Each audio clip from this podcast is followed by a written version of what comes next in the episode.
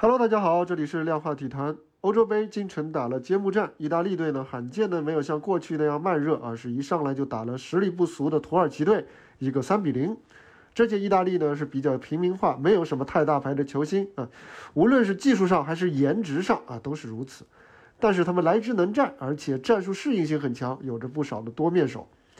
意大利的这场大胜呢，也延续了他们开赛之前长达两三年的好状态。他们已经是在各项赛事当中二十八场不败了，这让过去很多习惯了蓝衣军团到决赛之前都要超低空飞行、磕磕绊绊的这样一个观赛体验的意大利球迷呢，不仅要大呼起不习惯、不习惯了。另外让人不习惯的呢，是意大利的控球率是现在变得非常高。这场比赛还引入了一场这个呃一辆这个遥控车来负责把皮球送进场内，所以最新的段子是这样说的：欧洲杯揭幕战连那辆遥控车的控球率都比土耳其要高。意大利队稳扎稳打啊，咱们的国足也不错，同样是在今天凌晨呢是以五比零拿下了马尔代夫队。目前的四十强赛还剩这个只剩最后一轮了。八个小组成绩最好的五个小组第二名可以晋级到十二强赛。国足目前呢在小组第二当中是都是排在第二名，净胜球则是最多的。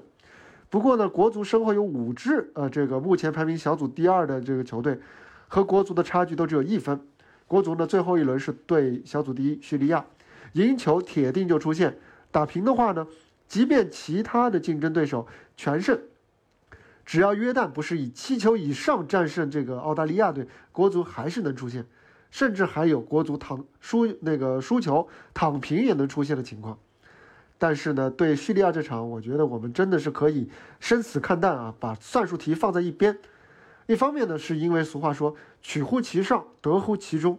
如果一开始咱们就奔着平局去，那输球的几率就会飙升。更为重要的是，好好把叙利亚拿下，其实是国足的刚需。别忘了，因为就是因为叙利亚的建议啊，打引号的建议啊，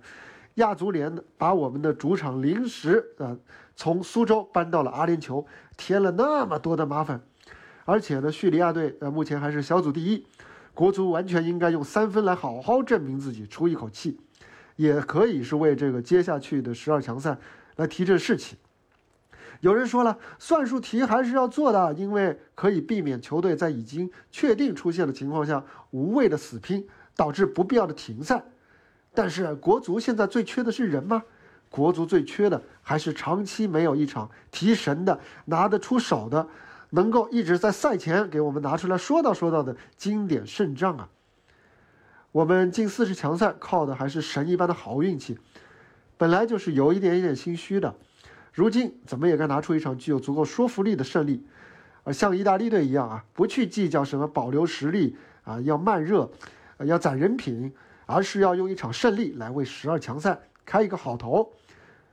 这也才对得起爆肝熬夜陪伴的球迷。你们说呢？好了，这就是本期的量化体坛，欢迎订阅、评论、转发，我们下期再见，拜拜。